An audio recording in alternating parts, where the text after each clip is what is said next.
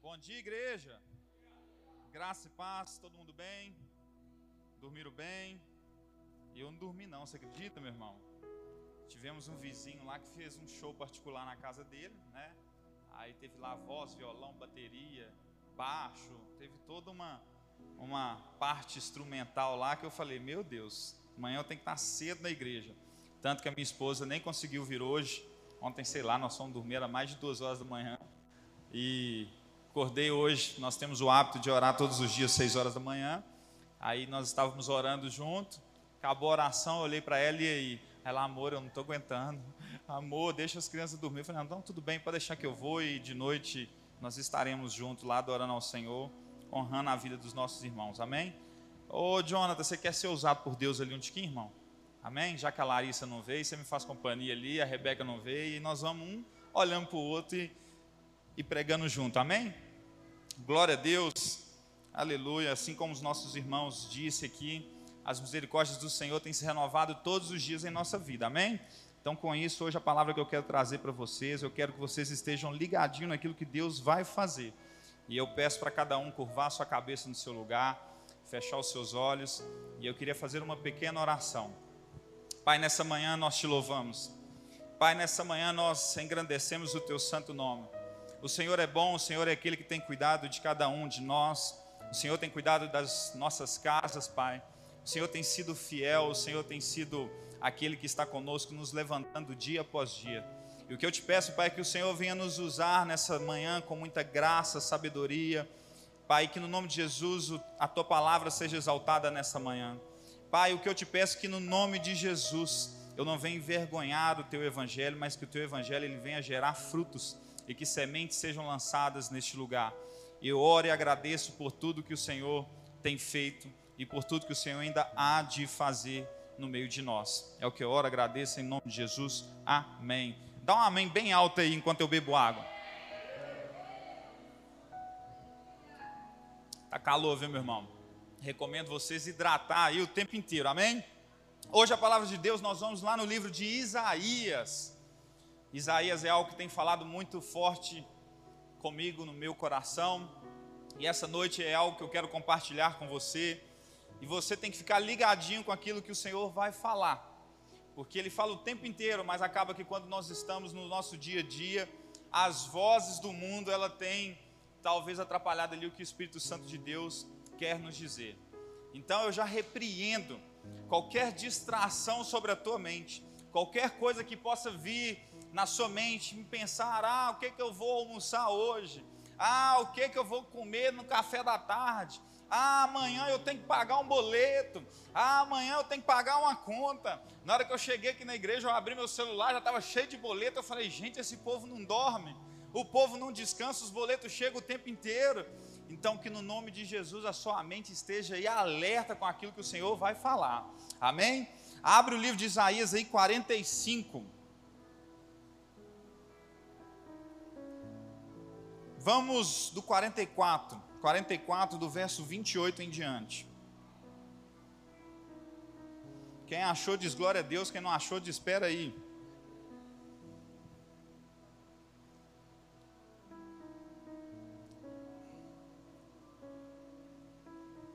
Isaías 44, verso 28, a palavra de Deus nos dizer nessa manhã.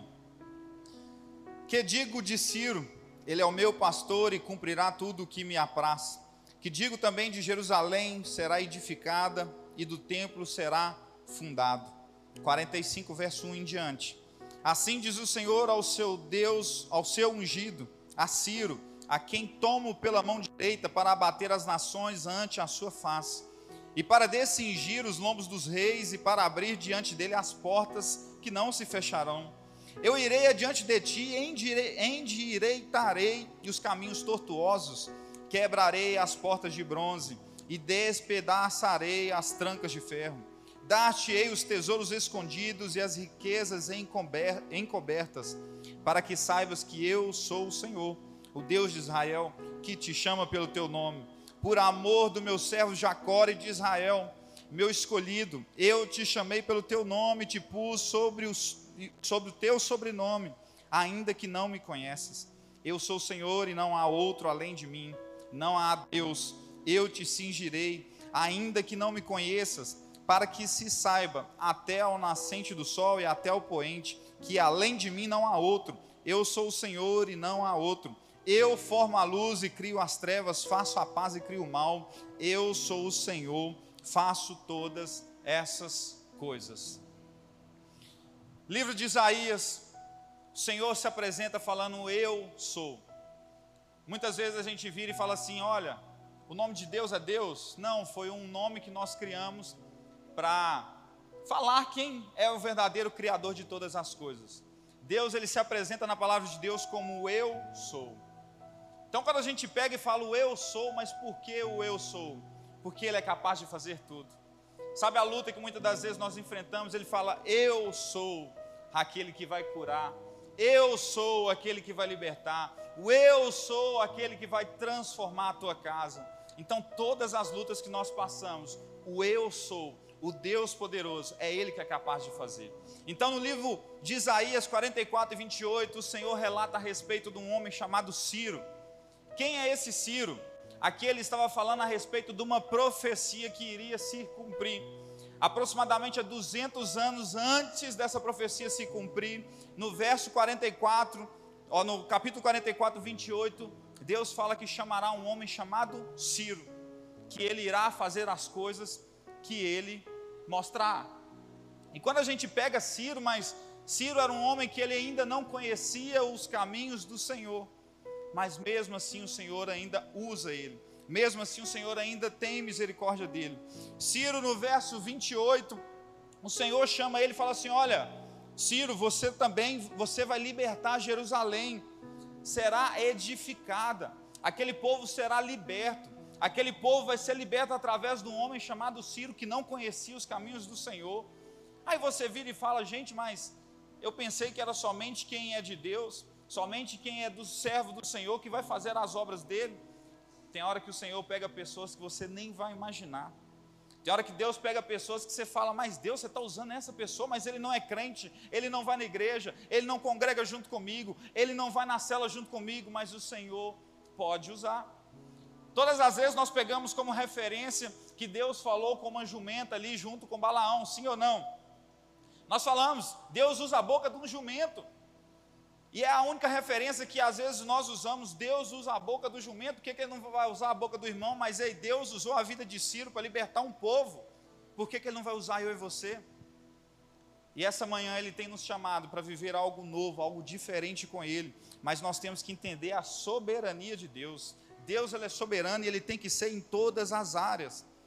E Deus é, e Ciro é chamado para libertar um povo chamado um povo de Jacó. Quem é esse povo de Jacó? Só para nós entendermos a, a respeito da, da árvore, árvore genealógica de Jacó. Primeiro veio Abraão, depois veio Isaac, e Isaac teve Jacó e Esaú. E Deus lança uma promessa sobre a vida de Abraão. Sucessivamente, Isaac também recebe essa promessa. Sucessivamente, Jacó recebe essa promessa. Esaú recebe essa promessa. Então, tem promessas, meu irmão, que eu e você nós vamos receber por geração. Tem promessas que eu e você talvez nós não pagamos o preço adequado, o preço ideal, mas muitas das vezes a sua mãe, a sua avó, o seu avô, o seu tataravô pagou um preço por você. Então hoje você está aqui nessa manhã e falando, Senhor, tem propósito na minha vida, eu digo para você que tem. Se Deus usou Ciro, que não era um servo, que não era um homem, que adorava Ele ainda porque não conhecia Ele, Ele pode usar eu e você que estamos sentados aqui nesse domingo de manhã, servindo ao Senhor. E quando a gente fala a respeito de Ciro, nós olhamos e falamos um ímpio, um rei, porque ele era rei da Pérsia, vai libertar um povo de Jerusalém. Mas aquele povo, eles não queriam um homem que não, se, não seria da linhagem deles, que não seria um homem de Deus. Aí a gente vira e fala, gente, mas tem bastante semelhança com o que nós estamos acontecendo no Brasil, o que nós estamos vivendo no Brasil. Tem hora que nós, nós passamos um período de oração, muitos apoiando um candidato, muitos apoiando outro candidato, outros querendo uma coisa, outros querendo uma coisa. E aí, quando um candidato é eleito, a gente vira e fala: olha ali, olha para você ver, olha que absurdo. Mas nós temos que entender, meu irmão, que a nossa vida, a minha, a sua, está na mão de Deus, não está na mão de nenhum governante. A nossa casa está na mão de Deus, não está na mão de nenhum governante. As suas finanças estão na mão de Deus, não está na mão de nenhum governante. A porta de emprego da sua vida está nas mãos de Deus, não está na mão de nenhum empresário. Você tem que entender que tudo que você vai viver aqui na terra está nas mãos de Deus, não está na mão de homens. E aquele povo religioso queria um homem, talvez crente, talvez um homem que pregava a palavra de Deus, talvez um homem que se apresentava perante as pessoas como um grande homem, servo do Senhor, mas não, Deus trouxe Ciro, um homem ímpio, um homem que não conhecia a palavra de Deus e falou: Esse eu vou usar. E mais para frente nós vamos ver que um povo religioso muitas das vezes fica preso a dogmas, coisas antigas, coisas do passado, preso a protocolo. Talvez tem momentos que a gente esquece de fazer alguma coisa dentro da igreja, o irmão chega para você e fala: Meu irmão, você esqueceu disso. Ô meu irmão, você esqueceu daquilo. Ô meu irmão, você não pode esquecer disso, não. Aqui você tem que fazer isso, isso e isso. O problema da religiosidade é nós ficarmos presos em protocolo. O protocolo ele quebra a gente, a religiosidade quebra a gente, a placa da igreja ela quebra a gente. A placa da igreja ela vai nos afastando de Cristo. Muitos de nós procuramos talvez uma igreja que seja parecida para mim para você. Talvez a gente procure uma igreja onde nós vamos se sentir bem. A palavra, deixa eu te dizer uma coisa, ela tem que gerar em você um incômodo. Você tem que estar sentado aí no seu lugar e tem que se sentir incomodado, porque onde a palavra entra, há renúncia. Onde o evangelho entra, há renúncia. Onde a palavra de Deus vem sobre a sua vida, meu irmão, você tem que ficar incomodado. Eu falo com você que eu fico incomodado o tempo inteiro. Eu, ah, Deus, mas sério, é isso mesmo? Abre mão disso. Oh, Deus, mas não é isso mesmo? É. Faz isso. Leva aquilo ali. Não, mas sério. Tem que gerar dentro de nós, tem que nos incomodar. A palavra de Deus é isso. E incomodou aquele povo de que estava preso na Babilônia sobre aquele homem, Nabucodonosor. E aquele povo falou: oh, mas Ciro, por que Ciro, não um outro homem? Mas pensa, se a gente for olhar a palavra de Deus, tantos homens foram presos, homens em cativeiro em Israel, tivemos homens ali no Egito, nós tivemos homens ali na Babilônia, nós tivemos José preso, Pedro preso, nós tivemos Paulo preso, tivemos Silas preso, tivemos o próprio Jesus preso. Quantos homens foram presos, acorrentados, para que eu e você tivesse hoje no conforto, pregando o Evangelho e falando do amor de Cristo?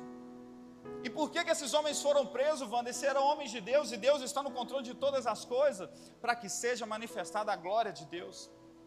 Para que seja manifestada a glória de Deus. E muitos de nós viramos e falando, Wander, eu não estou preso, eu estou em liberdade, mas talvez espiritualmente você esteja preso. Talvez espiritualmente você ainda não alcançou aquilo que Deus almeja para a sua vida, aquilo que Deus sonha para você. Talvez você vire e fale: "Não, isso não é para mim, não, é para você sim. Se Deus tem colocado no seu coração, é para você sim." Antes de eu subir nesse altar e começar a pregar a palavra de Deus, o Senhor me levou alguns anos atrás. E quantas vezes eu estava indo para o meu trabalho, fazer a caminhada em média de 40 minutos a uma hora, para me economizar a passagem de ônibus. E no decorrer daquela caminhada, o Senhor me via pregando para pessoas o Senhor me mostrava visão de eu falando com pessoas do Evangelho. Eu não pregava a palavra de Deus, eu não abria a Bíblia, eu simplesmente mal, mal orava dentro de casa, mal, mal jejuava, mal, mal buscava o Senhor, mas eu colocava um fone de ouvido e talvez eu ia passando uma rádio, passando uma outra, vi uma música que me chamava atenção, e aí na hora que eu caminhava, caminhava, o Senhor ia me levando para lugares que eu nunca vi, nunca sonhei, e falei: não, eu vou viver isso, Pai. E eu me via pregando para pessoas, falando do Evangelho para pessoas. Eu falei, Senhor, mas o que é isso? Então eu venho nessa manhã te dizer, meu irmão, que o Senhor colocou no teu coração, Ele é fiel e Ele vai cumprir. O que Deus colocou no teu coração, Ele vai cumprir. Não tenha medo dos propósitos do Senhor, mas entenda: Deus é aquele soberano. Ele tem que ser o soberano na sua vida, porque se Ele não for soberano, você não vai experimentar a boa, perfeita e agradável vontade de Deus. E dando continuidade à palavra de Deus, porque eu, quando eu pego esse microfone parece que o tempo voa.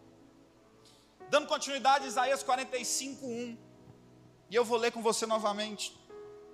Assim diz o Senhor ao seu ungido, a Ciro, a quem eu tomo pela mão direita para abater as nações ante a sua face, e para descingir os lombos dos reis, e para abrir diante dele as portas que não se fecharão.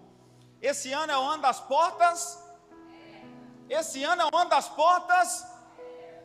E eu falei um pouco disso na quarta-feira, quando eu tive a oportunidade de abrir o culto, fazer o dízimo. E eu falei sobre portas abertas. Oh, portas abertas. Quantos de nós queremos portas abertas? Quantos de nós queremos portas abertas? Oh, uma porta de um carro aberta, novo. Oh, uma porta de emprego aberta. Uma porta, uma oportunidade aberta. Todos nós queremos. E eu falei que com meus irmãozinhos na quarta-feira, eu falei: olha só, Deus não trabalha com brechas. E para que Ele possa abrir uma porta, todas as brechas elas têm que estarem fechadas. Todas as brechas da sua vida elas têm que estar literalmente fechadas. Então talvez você ainda não experimentou aquilo que Deus tem para a sua vida, porque talvez tem brecha aberta que você precisa fechar. Todos nós temos coisas que nós precisamos encerrar que nós precisamos falar: opa, deixa eu fechar essa brecha aqui, que isso não me pertence. Eu, Wander, sou casado, tenho dois filhos. E no casamento, meu irmão, é um negócio que é brecha o tempo inteiro. Sim ou não? Os casados aí. É brecha, eles ficou até calado com medo da esposa bater, mas tem brecha, viu, esposa? Tem muita brecha, nós homens nós precisamos fechar o tempo inteiro. Minha esposa, esses dias para trás, começou a fazer, meus meninos começaram a fazer jiu-jitsu. E nós levávamos eles toda semana, duas vezes por semana, na academia. Eles treinavam lá, rolava aquele negócio todo. Aí às vezes eu levava, às vezes minha esposa levava, a gente ficava intercalando.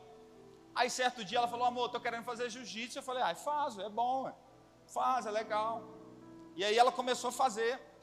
E eu lembro, teve um dia lá em casa que estava eu e ela. E ela fez um golpe em mim, eu estava fazendo a gracinha com ela, ela fez um golpe em mim, ela falou, oh, se você não bater, você não vai sair. E no jiu-jitsu, para quem conhece, você tem que dar três toquinhos para você pedir arrego.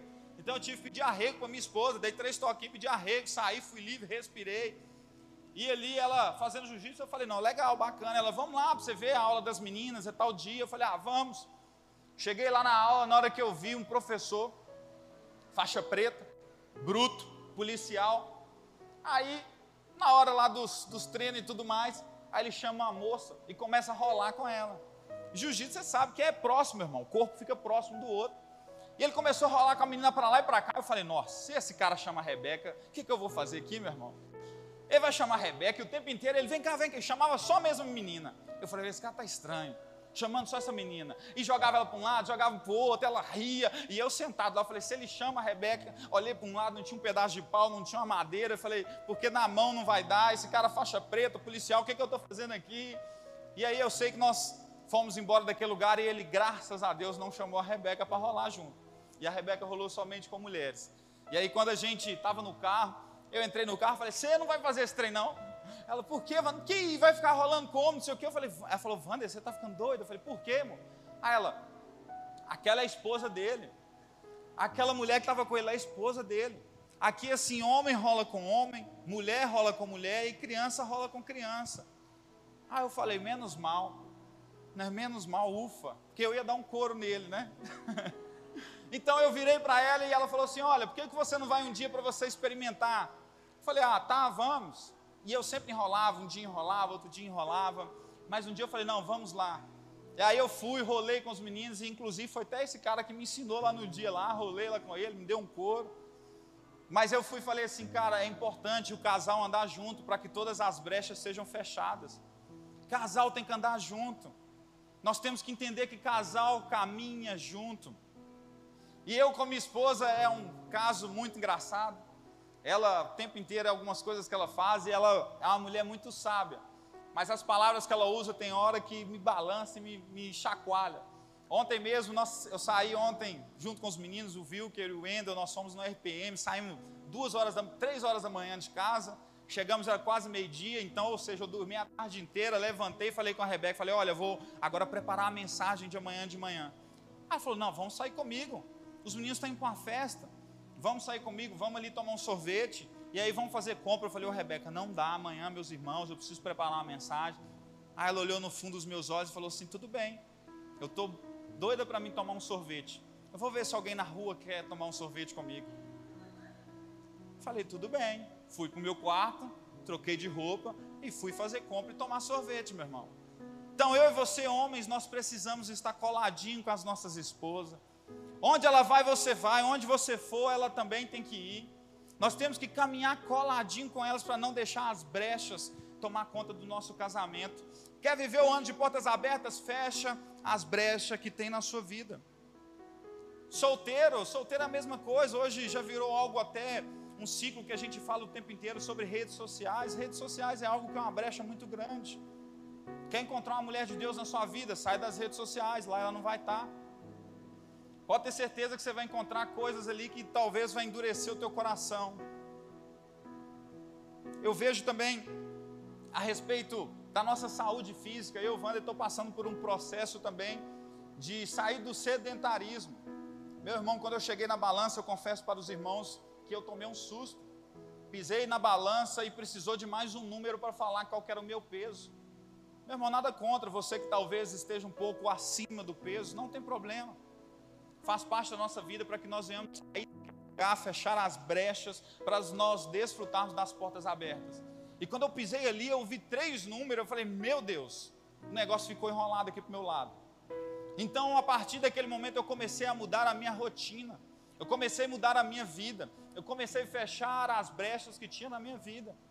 Eu passo no supermercado onde eu vejo um tanto de doce, eu olho assim e falo, meu Deus, está amarrado, está amarrado, está amarrado, e passo correndo.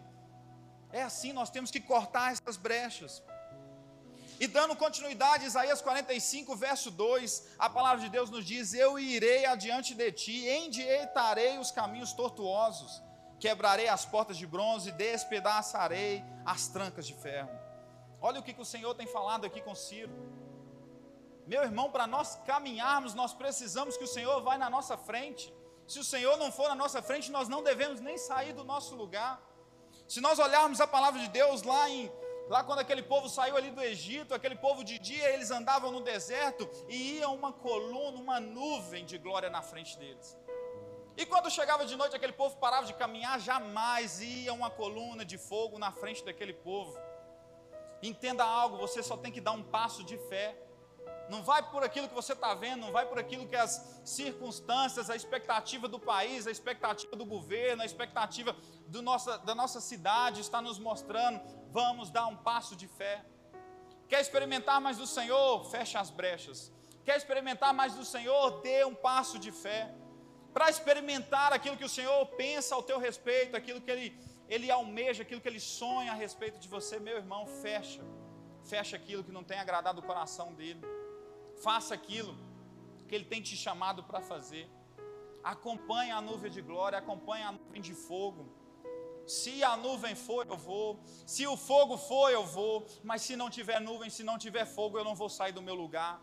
Coloca isso no teu coração, coloca isso perante os teus olhos. Se você não enxergar, se você não crer, se você espiritualmente não ver aquilo que Deus está mandando para você fazer, não faça porque vai dar errado. Não faça porque vai dar errado.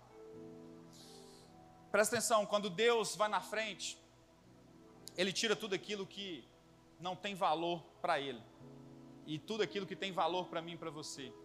Se nós olharmos aqui no verso 2, falou que Ele quebraria portas de bronze. Bronze tem valor, sim ou não? Bronze tem valor, por mais que não seja ouro, mas bronze tem valor. Cadeado tem valor, sim ou não? Nem tanto, mas o que está atrás do cadeado tem muito valor. E a gente fica falando assim, mas como assim? Para Deus ir na frente, Ele vai quebrar todas as correntes e Ele vai quebrar todos os bronzes. Então Ele vai na frente, Ele vai tirar o que tem valor, para que depois Ele comece a mostrar o que realmente tem valor. E o que, é que tem que ter valor na minha vida e na sua é a presença do Senhor. É esse é o maior valor. Esse é o maior valor que nós temos que ter, meu irmão. Esse é o maior valor, é a presença de Jesus. É o Espírito Santo de Deus falando conosco toda manhã: levanta, filho, tem de bom ânimo, eu venci o mundo. É o Espírito Santo de Deus falando: olha, silencia, não é o momento de você falar. É o Espírito Santo de Deus falando: olha, não é o momento de você murmurar. É o Espírito Santo de Deus falar: olha, esse ciclo acabou, eu tenho um novo ciclo para você. É o Espírito Santo de Deus dizendo a todo momento: ou oh, eu estou contigo, e eu sou o eu sou. Talvez toda hora a gente vira Deus, não, eu sou, eu sou aquele que vai suprir, aquele que vai fazer, aquele que pode todas as coisas. Achei que você dar um glória a Deus. Se quisermos viver com Cristo, meu irmão, Ele precisa ser o nosso maior valor. Quer viver com Cristo? Creia que Ele é o maior valor das nossas vidas. Salmo 51, 11, a palavra de Deus nos diz: Não me lances fora da tua presença e não retire de mim o teu Santo Espírito. O salmista vai nos dizer nessa manhã: não me tire da tua presença, não me lance fora o teu Santo Espírito. Posso perder tudo, posso perder casa, posso perder carro, posso perder meus bens, eu posso perder o emprego, a minha família ainda ela pode estar perdida, mas não me tire a tua presença. A tua presença vale mais, a tua presença vale mais do que qualquer coisa dessa terra. E nós precisamos clamar, Senhor, pode tirar tudo, mas não me tire a tua presença. Já contei isso aqui uma vez. Eu perdi algumas coisas da minha vida para que eu possa reconhecer o Senhor como meu único suficiente Salvador. Cresci num lar cristão, a uma certa idade eu me desviei, mas o momento de eu voltar foi o momento que eu comecei a perder as coisas. Comecei a perder casa, comecei a perder carro, comecei a perder trabalho, e foi o momento mais difícil na minha vida. Até peso eu perdi. Acho que foi a única coisa boa. Acho que eu perdi uns 20 quilos na época. E eu perdi tanta coisa naquela época. Eu falei, meu Senhor, entrega a minha vida a Ti. E aí depois Ele foi restaurando tudo que eu tinha perdido para a honra e glória do Senhor. E hoje eu falo assim, Pai, pode tirar tudo, mas não me tira a Tua presença. Pode tirar as coisas, mas não me tira a Tua presença. E na vez que eu passei essa dificuldade, meu irmão, eu tinha um ninho verde. Parei na parte da minha casa. Falei, pode, tá bom, entrega minha vida, entrega tudo ao Senhor. E eu lembro que eu fui vendendo tudo, meu irmão. Só não vendia as crianças porque era difícil. Brasil é meio complicado, mas eu vendi tudo, fui vendendo tudo que eu tinha. Tinha dois notebooks, vendia um, tinha dois celulares, vendia o outro. Ah, tinha um, um pneu, um step, vendia. Fui vendendo tudo para tentar arcar com aquilo que eram as minhas contas mensais. Perdi quase tudo. Agora, uns dias para trás, eu passei uma situação bem complicada também financeiramente. E ao invés de eu parar o carro na rua de baixo e murmurar, eu fiz diferente. Entrei dentro da minha casa, fechei a porta do meu quarto, ajoelhei e falei: Senhor, pode tomar tudo, mas não me tira a tua presença. Senhor, pode tomar tudo, mas não me tira a tua presença. O ciclo pode ser encerrado, o trabalho pode ser encerrado. Às vezes você abre a dispensa da tua casa, talvez não tem nada. Talvez você está buscando um emprego, mas as portas não têm aberto ainda para você. Talvez você tenha tentado empreender, mas você fala, por que, que não está dando certo? Ei, não esquenta, perca tudo, mas não perca a presença do Senhor. A presença do Senhor vale mais nessa manhã. A presença do Senhor vale mais nas nossas vidas. A presença do Senhor é o que vai nos sustentar. É o que nos sustenta. É a presença do Senhor. Isaías 45, 3. Dar-te-ei. Olha o que Deus falou com o homem ímpio, meu irmão. Olha o que Deus falou com Ciro Dar-te-ei tesouros escondidos e as riquezas encobertas, para que saibas que eu sou o Senhor, o Deus de Israel que te chama pelo teu nome. Por amor de um homem chamado Jacó, por amor de um homem chamado Abraão, Isaac, por amor de um homem, olha o que Deus está fazendo pelo ímpio, por amor de um povo, olha o que Deus está fazendo por um ímpio. Deixa eu te dizer uma coisa: você pode estar chateado a respeito do seu país, mas por amor a você, por amor a mim, por amor da tua igreja, Deus há de derramar uma glória no Brasil.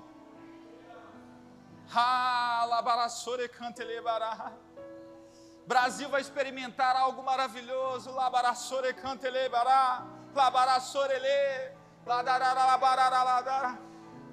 Como nunca antes. Escuta algo nesse período da pandemia, nesse período das eleições, nunca houve uma igreja orando como os dias de hoje. Nunca houve uma igreja que pagou um preço de oração como nos dias de hoje. Ei, você foi levantado para fazer a diferença onde você está com a planta dos seus pés. Entenda uma coisa: se Deus fez com Ciro, Deus vai fazer com você também. E nós precisamos entender, olha só para você ver o que ele começa dizendo: dar-te-ei tesouros escondidos. Tesouros escondidos. Gente, mas tem hora que dá vontade a gente furar um buraco na nossa casa, cavar, cavar, para ver se acha um tesouro escondido. Eu acho que só eu penso essas coisas. Mas o Senhor é capaz de dar esse tesouro escondido para cada um de nós. Olha o que aconteceu com uma família. Eu trouxe esse exemplo uma vez que eu ministrei, eu gostaria de trazer novamente nessa manhã. Uma família francesa ela herdou uma casa. E quando ela herdou aquela casa, tinha muita coisa ali dentro. Tinha tantas coisas que ela falou assim: Olha, eu vou vender, vou dar, vou doar, vou entregar tudo isso. E quando ela entrou no sótão, estava uma bagunça. E aí ela foi tirando, foi tirando umas coisas, mas dentro de uma caixa de sapato algo chamou a atenção daquela mulher, daquela família. E dentro daquela caixa de sapato existia um vaso. E ela olhou para aquele vaso ali e falou: Que vaso é esse? Ele está bem guardado, ele está escondido. Esse vaso eu acho que tem valor. A família pegou aquele vaso, levou para um cara historiador e falou: Olha, eu encontrei esse vaso. Esse vaso tem valor? Na época, o rapaz olhou para ela: Olha, esse vaso tem valor e tudo mais, mas é difícil de vender e tudo mais. E virou para ela e falou assim: Olha, eu posso comprar ele na sua mão. Ela, tá, quanto o senhor pode comprar? Aí, 10 mil euros. Aí ela deu um passo para trás. Um vaso escondido que não tinha valor no momento da venda para um cara, ele falou que dava 10 mil euros. Tem algo de errado. Então ela falou: Muito obrigado pela oferta. E aí ela foi procurando um outro, procurando um outro, até um certo homem falou: Olha, vai existir um leilão. E esse vaso ele tem valor. Quer levar o seu vaso para o leilão? Ela falou: Quero. E ela levou aquele vaso para o leilão. E quando ela levou, o pessoal começou a arrematar: Te dou tanto, te dou isso. E foi, começou. Quem já foi no leilão sabe como funciona. Dou tanto, dou tanto. E foi levantando a mão, levantando a mão, levantando a mão. Aquilo que valia 10 mil euros foi vendido aproximadamente por 16 milhões de euros. Aproximadamente 70 milhões de reais. Aquele vaso foi vendido. Então tem hora que você fala assim, pai, mas na minha casa não tem tesouro. Aquele que serve o Senhor, ele vai encontrar tesouros jamais descobertos. Tesouros jamais descobertos ele vai encontrar. O Senhor é aquele que ele pode suprir todas as nossas necessidades, sim. Mas é aquele que também abençoa aqueles que são dignos. Aqueles que viram, Pai, eu te entrego tudo. Pai, eu não me importo com ouro, com prata, eu me importo com o Senhor. E Ele é capaz de nos abençoar de tal forma que eu e você não conseguimos imaginar. E aí você vira e fala: legal, foi bacana esse exemplo sobre o tesouro. Mas é raro isso acontecer, né, Wander? Meu irmão, para de incredulidade. Quando eu comprei meu apartamento, fui começando a tirar os móveis da minha casa. Quando eu tirei um móvel, sabe o que, que tinha lá na parede? Um cofre. Sabe o que, tinha dentro do cofre? Querem saber? Ninguém, então deixa eu dar continuidade. Vou falar porque eu sou chato. Tirei o móvel, vi um cofre, vi um cofre, meu olho, uh, glória a Deus. E quando eu abri o cofre, sabe o que tinha lá dentro? Nada. Nada, nada, nada. Eu falei, pô Deus, mas custa achar alguma coisa? Quando eu acho, está vazio, não tem nada nesse cofre. Mas é aquilo que eu falei um pouquinho antes: pode me tirar tudo, o que me importa é a presença do Senhor. O cofre para mim não valia de nada, o que me importa é a presença do Senhor. Ele falou: Olha, Wander, sabe esse cofre que você está olhando para ele? É para toda vez que você olhar para ele, você lembrar de uma oração que você fez. Pai, eu não aguento mais morar de favor, eu preciso comprar a minha casa. O cofre não era nada, a grande realidade, o que o Senhor tinha me dado naquele dia, era a casa que eu tinha comprado. O cofre não era nada, mas a casa sim era aquilo que o Senhor tinha me dado. E o problema é que às vezes você quer receber uma bênção, você recebe uma bênção, mas quando você está lá usufruindo, acontece outras coisas, você começa a distrair daquilo que Deus te deu.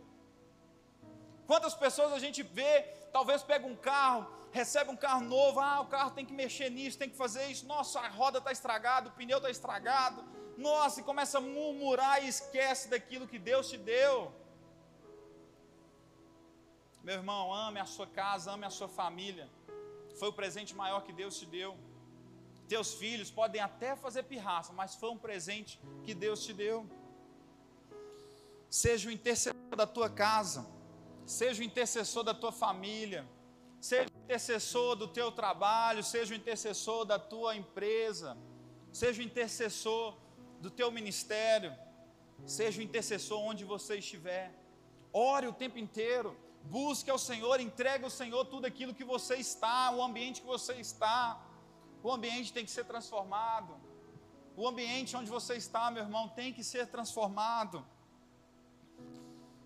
E ontem, ontem eu estava, fui lá para o RPM, igual falei com os irmãos, subi a montanha, fomos orar, ficamos lá a parte da manhã toda orando ao Senhor. E é gostoso que você vai para esses lugares. E o mais gostoso é a comunhão. É os irmãos que você vai conversando, as experiências de vida. Eu estava com o Endel e com, com Vilker. E no ônibus, um, os dois apagaram lá, estava até batendo a cabeça, de tanto estava dormindo. Mas eu e o irmãozinho, nós ficamos conversando. E ele falando de Deus, ele falando da presença de Deus, ele falando das responsabilidades que ele tem como sacerdote da casa, como homem na casa dele. Eu falei, meu Deus, eu preciso mais disso, eu preciso subir mais a montanha, eu preciso me responsabilizar ainda mais pelos meus atos. Chega de uma geração que sabe reclamar, chega uma geração que reclama pelo fato de você talvez não experimentar as coisas do Senhor. Se você não experimenta aquilo que Deus tem para a sua vida, a culpa não é de ninguém, a culpa é sua. A culpa não é da igreja, a culpa não é do seu líder, a culpa não é do louvor que não cantou a música que você não sabia, a culpa não é dos governantes, a culpa é tua que está esquecendo de aquele que há e pode fazer todas as coisas. E eu falando, Senhor, eu preciso mais disso. E quando eu voltei, eu lembro que pisando dentro de casa, a Manuela já fez uma pirraça. Fui para o meu quarto, fiz o que tinha que fazer. Falei: Olha, te dou, vou trocar de roupa e vou voltar. Se você estiver debaixo dessa mesa fazendo pirraça, o bicho vai pegar. E aí eu fui para o meu quarto, fiz o que tinha que fazer, tudo mais, tomei meu banho. Voltei, que agora ela achou que, que debaixo da mesa é um lugar secreto dela. Esconde lá quando faz pirraça, né? E eu voltei, na hora que eu voltei, ela estava lá debaixo da mesa. Chamei ela, Manuela, faz favor. Te dou três segundos para você sair daí. Um, dois, três. Aí rapidinho já levantou. Falei, vem aqui, vamos ali para o quarto. Aí entramos para o quarto. Fechamos a porta. E eu falei, olha só, pirraça aqui em casa está repreendido. Pirraça aqui em casa não tem lugar para pirraça nesse ambiente. Olha só, a partir de hoje eu não quero mais você fazendo pirraça. É muito feio o que você está fazendo. Muito feio o que você está mostrando ser a partir de hoje neste lugar não tem pirraça mais. E eu, Vander, é muito fácil eu virar porque você estava com sua avó, é porque você estava com suas amigas, porque é o que eu e você faz, a gente coloca culpa em tudo. Eu virei, não, a culpa é minha de muitas das vezes não educar o meu filho da maneira que eu deveria. Sabe aquela criança que faz pirraça o tempo inteiro? Você, papai e mamãe, posso te dizer com todo amor no coração, a culpa é sua. Sabe aquela criança que não dorme na cama dela, papai e mamãe, eu posso dizer, a culpa é sua.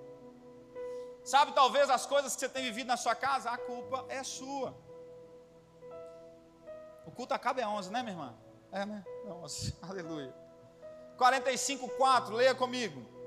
Por amor do meu servo Jacó e de Israel, meu escolhido, eu te chamei pelo teu nome, te pus nome, ainda que não me conheças. Olha o que, que Deus falou aqui com Ciro. Ainda que não me conheças, eu te chamei pelo nome e eu te dei um sobrenome. Teu nome ele tem destino. Sabe quando você ganhou esse nome aí que as pessoas registraram lá no cartório? Existe algo forte sobre o seu nome que talvez você ainda não sabe. E eu te encorajo, vá no Google, não agora, mas chegando em casa, vai no Google e pesquisa o seu nome, qual é o significado do meu nome e começa a tomar posse. Começa a tomar posse. Nós fizemos uma vez uma dinâmica na célula e eu trouxe a respeito do significado de nome. E o meu nome ele é Vander, né? Significa o peregrino, aquele que vai caminhando, aquele que rasga, aquele que abre, aquele que caminha. E o nome da minha esposa é Rebeca, aquela que une, aquela que junta. E aí a gente, nesse contexto que nós caminhamos junto, o Senhor nos levou essa revelação através da, da vida até do nosso pastor Cleito. Quando nós fomos batizados, ele falou: Olha, Wander, você vai ser aquele que, que rasga, aquele que caminha, aquele que faz, mas a sua esposa vai ser aquela que une, aquela que vai costurando, aquela que vai pegar nas bagunças que você faz muitas das vezes e vai costurando.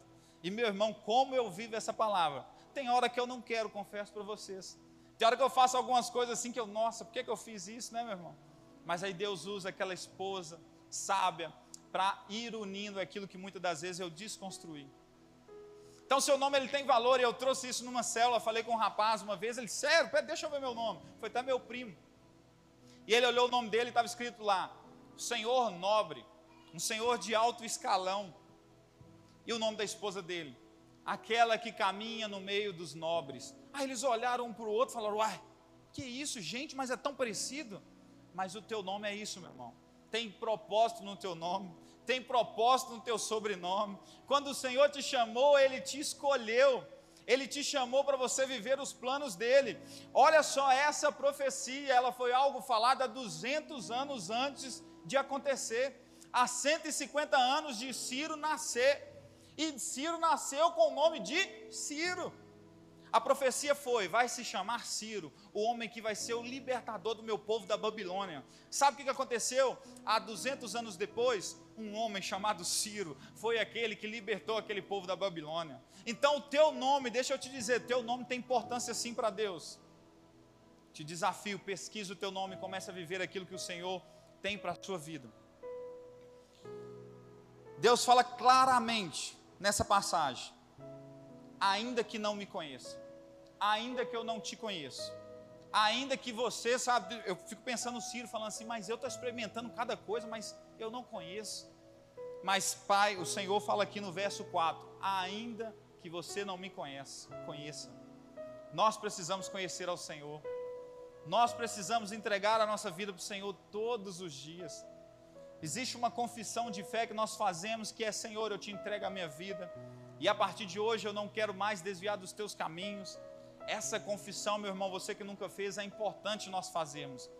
Nós publicarmos, publicarmos no meio das pessoas a nossa confissão de fé. Dando continuidade, Deus fala nessa manhã conosco. Ainda que você não me conheça, eu te conheço e eu sei os planos que eu penso ao vosso respeito.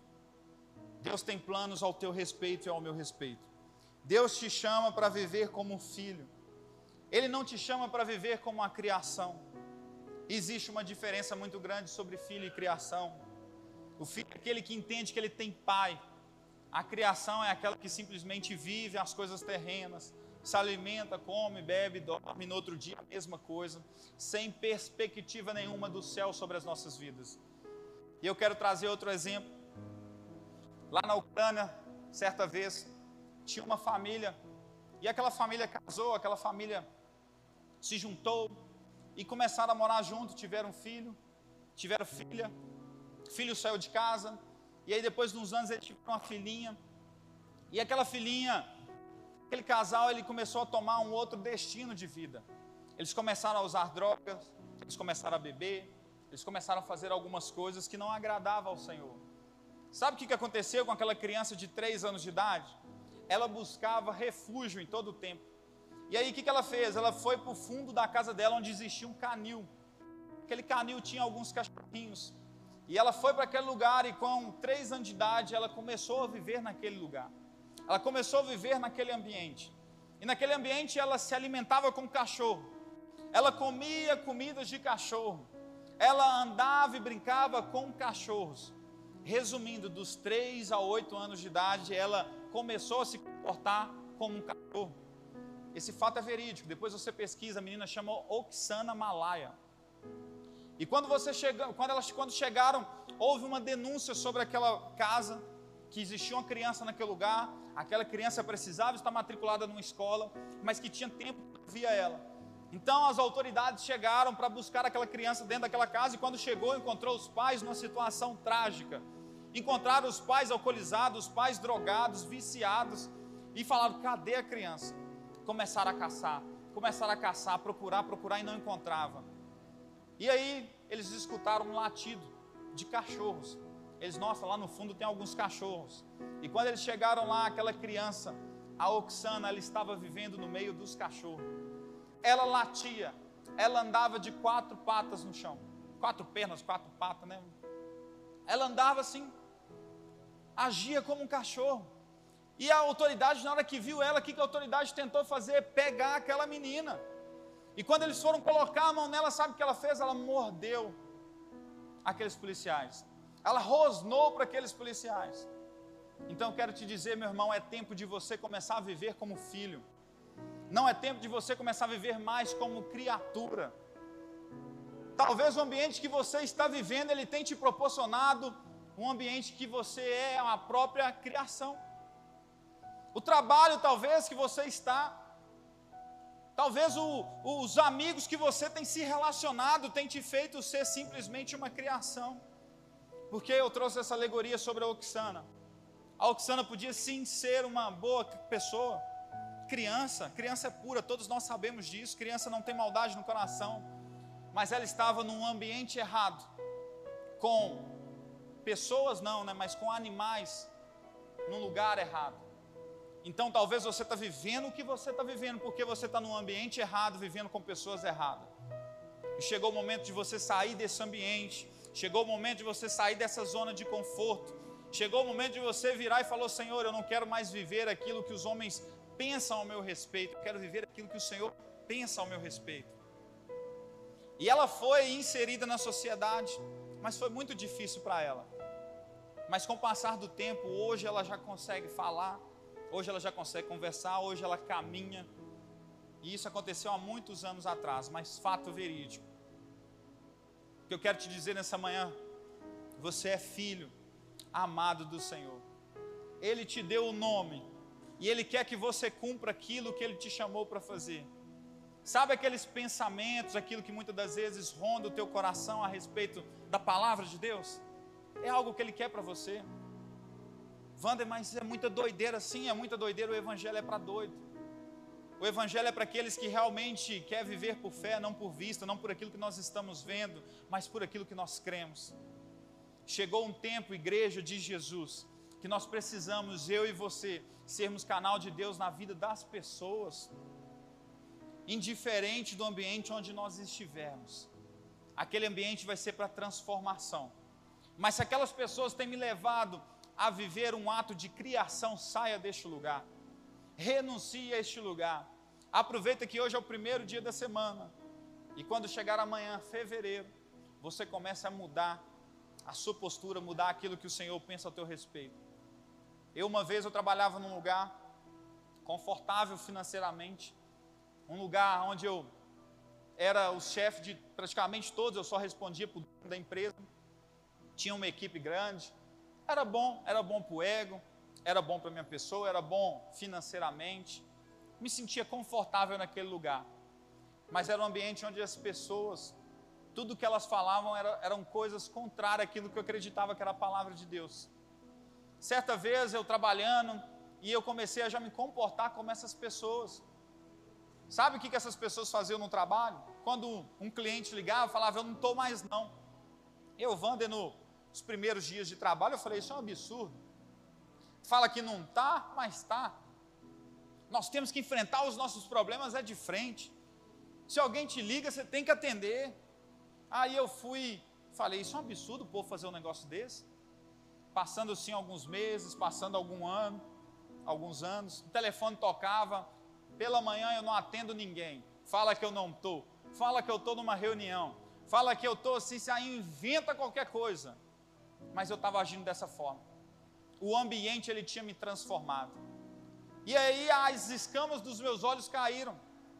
Um certo dia eu orando ao Senhor, o Senhor começou a revelar tudo para mim. Ei filho, chegou o tempo de você encerrar esse ciclo. A amizade que você tem andado, os colegas do trabalho, não tem te edificado. Não tem trago paz para o teu coração. Falei, tá bom, Deus. Mas minha esposa está trabalhando, mas não ganha muito. Eu estou trabalhando e eu assim, pai, estou ganhando bem, né? Conseguindo pagar as contas, comprando as coisinhas, não posso sair desse lugar. Mas ele crê em mim ou não? eu sou, eu sou na sua vida, sim ou não? Falei, Amém, Pai. Amém. E tomei a decisão, pedi conta daquele lugar. Saí com a mão na frente e as duas erguidas para o céu e falando: Senhor, eis-me aqui, eu quero viver os teus planos. Então, quero te dizer nessa manhã, meu querido, se aquele lugar, aquele ambiente não tem te edificado, abra a mão e vai viver os planos do Senhor. Para de viver como criatura e começa a viver como filho. O filho é aquele que precisa de algo e o Senhor supre todas as necessidades. O filho é aquele, igual eu estava semana passada com problema no meu veículo. O amortecedor do meu carro deu problema. O amortecedor do carrinho é caro, mil reais o par de amortecedor. Eu falei, meu Deus, pai, eu não tenho condição. Não dá. Estou sem dinheiro, como que eu vou fazer? Tem que segurar as pontas. Falei com a Rebeca, vamos nos programar, dia tal, talvez a gente compra, chega dia tal, não deu. Fui para o joelho, meu irmão. Fui para o joelho, fui orar ao Senhor. Um irmão liga para mim e fala assim: Não, senhor, arruma isso aqui. carro comigo. Deixei o carro com ele.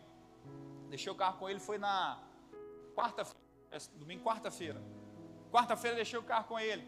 E ele saiu com esse carro, voltou e falou: oh, anda aí agora. Peguei o carro, andei, falei: nossa, ficou bom demais. Eu troquei, troquei os amortecedores, troquei os batentes, trocou uma peça. Aí eu falei: top, eu já tinha orçado essas peças, ia dar mais de mil reais, fora a mão de obra. E aí, deixou o carro lá em casa e tal. Depois eu falei com ele, falei aqui, quanto que foi o serviço? Nada. Quanto foi a mão de obra? Nada. Mas quanto eu tenho que te passar? Nada. Sabe por quê? Porque eu decidi sair do meu trabalho. Alto falando, Senhor, eu quero os teus planos. Eu quero o tal do eu sou. Qual que é o tal do eu sou? Eu sou aquele que vou suprir as suas necessidades seja na escassez, seja na angústia, seja no choro, seja no planto, eu sou aquele que vou cumprir as tuas necessidades. Meu irmão, você saiu da sua casa, foi 8 horas da manhã. Para que você veio neste lugar? Para ouvir a palavra de Deus, mas deixa eu te dizer, é um homem simples, pecador que está aqui no altar falando com você, mas o que eu quero te dizer através do Espírito Santo de Deus, chegou ver o eu sou na sua vida. Chegou o momento de você experimentar o eu sou na sua casa. Chegou o momento de você depender do Senhor. Chegou o momento, meu irmão. Agora não é para depois, o tempo é para agora. Chega de desculpa, a responsabilidade é sua. Dobra o joelho na tua casa e vai para o eu sou.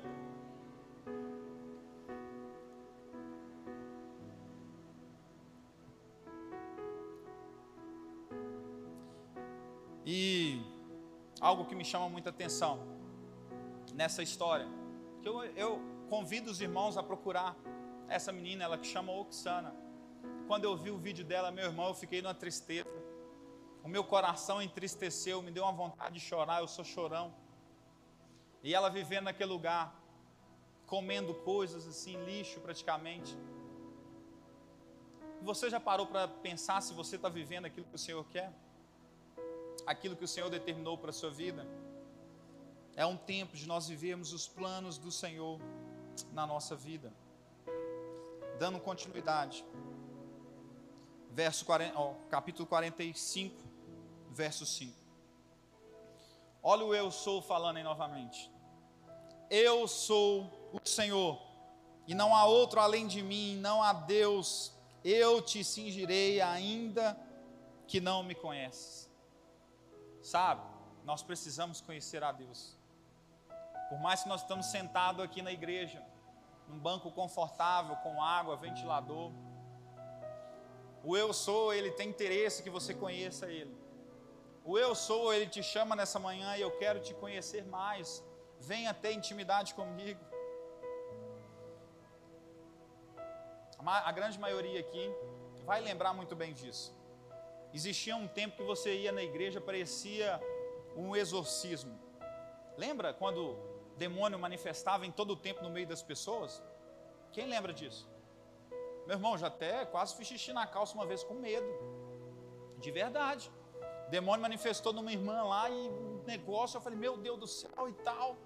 Foi triste, eu, eu fiquei assim, chocado. No final do culto, ela veio me cumprimentar, eu, quem está aí, né? Aquele negócio todo, quem está aí? Mas eu fiquei chocado. Mas sabe o que, acontece nos dias de hoje? O demônio hoje ele vem para a igreja, ele senta, ele fica sentadinho escutando o culto, escuta as palavras, e aí na hora que acaba o culto, ele junta com outra pessoa e começa a falar: Você viu a vida daquele irmão? Você viu a roupa que aquele irmão veio? Você viu ele tá com um brinco na orelha? Ai meu Deus. Nossa, você viu o tanto de tatuagem que aquela menina, aquele menino tá, gente. Você viu o tamanho da barba dele? Meu Deus. Você viu que, a roupa que ela tava? Meu Deus.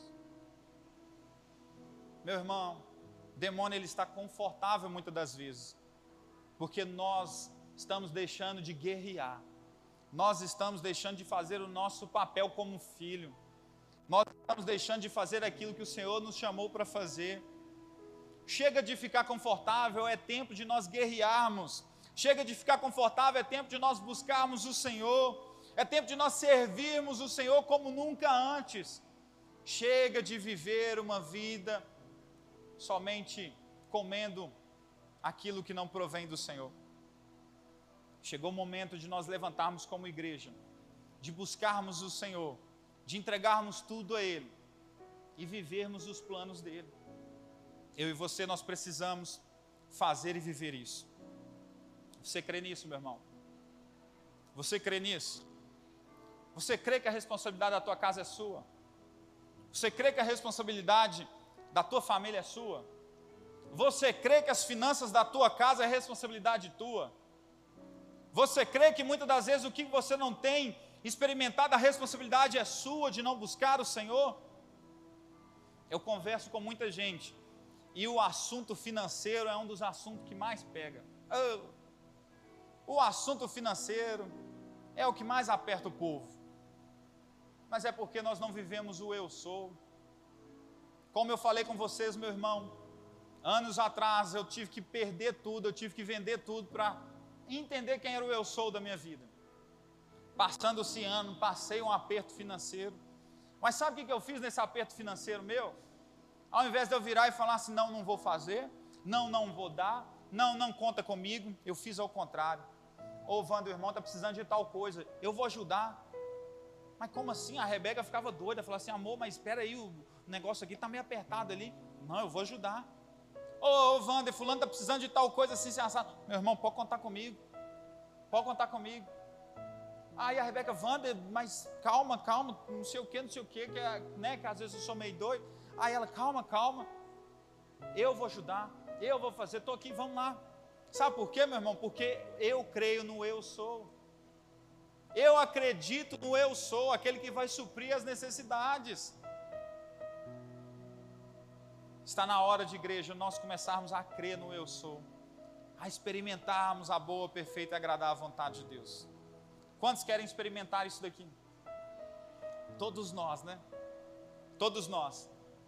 Mas quantas vezes o Senhor tem te pedido para você renunciar, para você abrir mão, para você entregar e você ainda tem negociado com o Senhor? Você ainda está preocupado com a sua conta bancária, você está preocupado com aquilo que os homens falam que você não pode ter, que você não pode abrir mão, que não é isso que você tem que fazer. Ei, vá atrás daquilo que Deus pensa ao teu respeito. E eu queria te convidar a ficar de pé no seu lugar.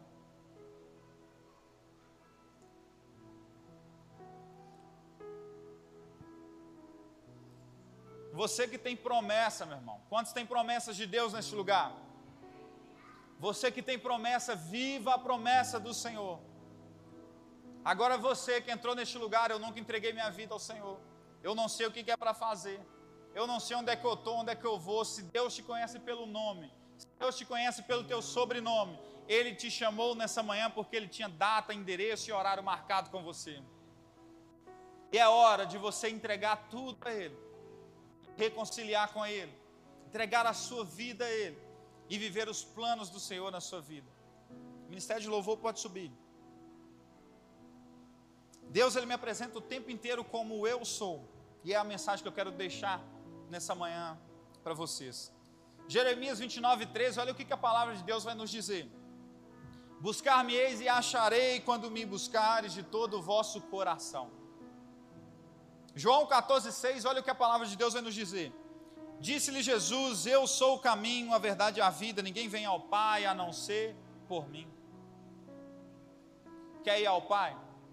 Quer experimentar a boa, perfeita, agradável vontade de Deus? O Eu sou está te chamando essa manhã. Olha o que, que a palavra de Deus vai, vai terminar lá em 45, verso 7. E muitos leem ficam até assustados, mas eu vou ler com vocês e creio trazer clareza nessa manhã. Eu formo a luz e creio as trevas, faço paz, a paz e crio mal. Eu sou o Senhor e faço todas essas coisas. Mas, Wander, você falou que o eu sou é, é bênção, o eu sou é aquele que supre tudo aquele que ama, aquele que me conhece, aquele que me chamou pelo nome, pelo sobrenome. Mas agora você acabou de ler um versículo que fala a respeito de que eu crio mal. Trazendo para o hebraico a palavra mal significa ra. E o que, que significa ra? Eu não gravei, então vou ler para vocês. Ra significa que não é o pecado. Ra significa que não é a questão do pecador. Ra significa que nunca ela vai ser traduzida para o pecado. Ra significa que o Senhor usa muitas das vezes algumas coisas para tirar nós, para trazer a angústia, a nossa dificuldade, a nossa escassez. Então é sobre este mal que o Senhor está falando.